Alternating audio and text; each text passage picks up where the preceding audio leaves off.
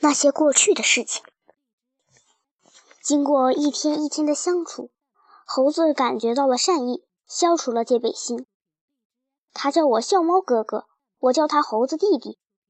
黎明前，我和猴子又去散步，走出山洞，月亮挂在树梢上，好像一直在等我们似的。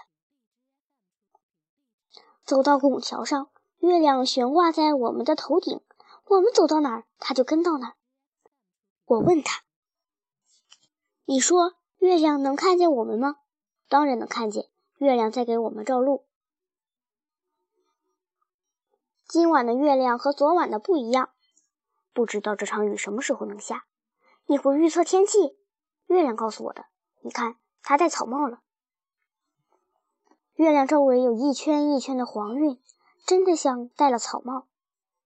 猴子弟弟，你懂得可真多。我们在野外生活，必须要学会看天气，这是起码的生存本领。我很想知道，猴子是怎样离开大山，落入对对眼的魔掌的。但我又害怕勾起他的伤心事，我欲言又止。香风阵阵，熏得我们心醉。来到花丛，我们把嘴伸向花蕊去吸露珠。美死了，真想天天都在这儿，至少在夏天可以这样。可是我还想回到大山里，那是一个大家庭，爸爸妈妈已经很老了，我还有几十个兄弟姐妹呢。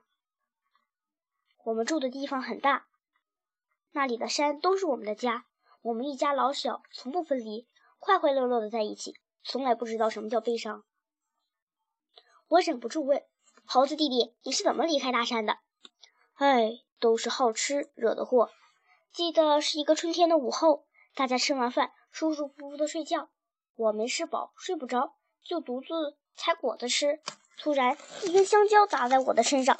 香蕉可是我最爱吃的东西，我立刻把它剥来吃了，然后盼着再掉下来第二根香蕉，真是心想事成。过了一会儿，第二根香蕉又砸在我的身上。吃完那根香蕉，我就什么都不知道了。等我醒来的时候，我的脖子上被套上了一条铁链子，一个丑陋的男人握着一条鞭子。那是对对眼吗？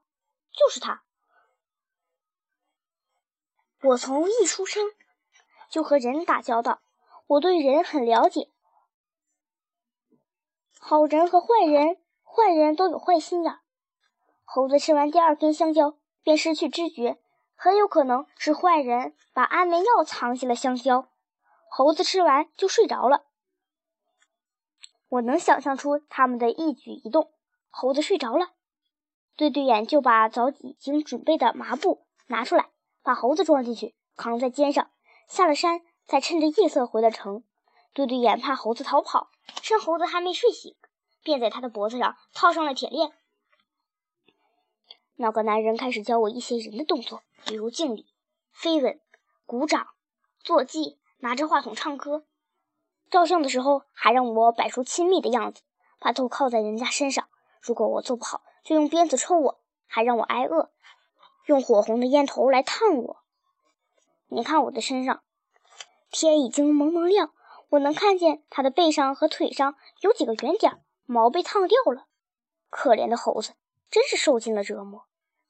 小猫哥哥，为什么人那么坏？不是所有的人都坏，总体来说，嗯，还是好人多，坏人少。你的运气不太好，遇到了一个坏人。那个坏人想要靠你发财，贪心使他失去了良心，所以他那么残忍对待你。他对钱很热情，我看他数钱的时候，总是一边数一边笑的。哦，小猫哥哥，那几个小孩子为什么要救我？他们是好人，对动物特别好，真的是把动物当成朋友。他们千方百计的要把你从对对眼的魔掌里救出来，特别是马小跳，是那个长得像我的男孩子吗？他指的是毛超，毛超留给猴子的印象最深刻。算了，不说他们几个了，反正他也搞不清谁是马小跳。小猫哥哥，我会跟你在一起，永远住在山洞里吗？我觉得不可能。因为这个山洞已经不安全了，对对眼迟早会找到猴子。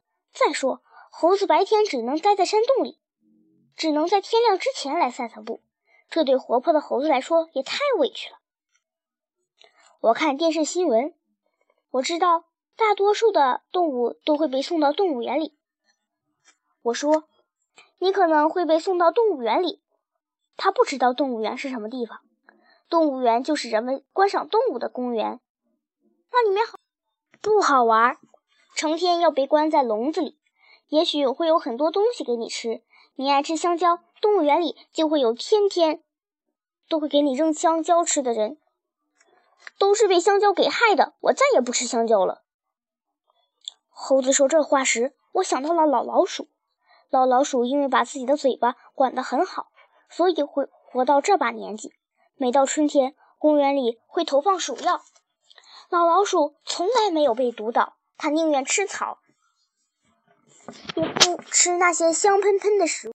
他这样的智慧，这样的自制力，让我很能瞧得起他，常常忘记我是他的天敌。天快亮了，我和猴子回到山洞里，我听到一阵争吵声，好像是他们喂猴子的事情。争吵不休。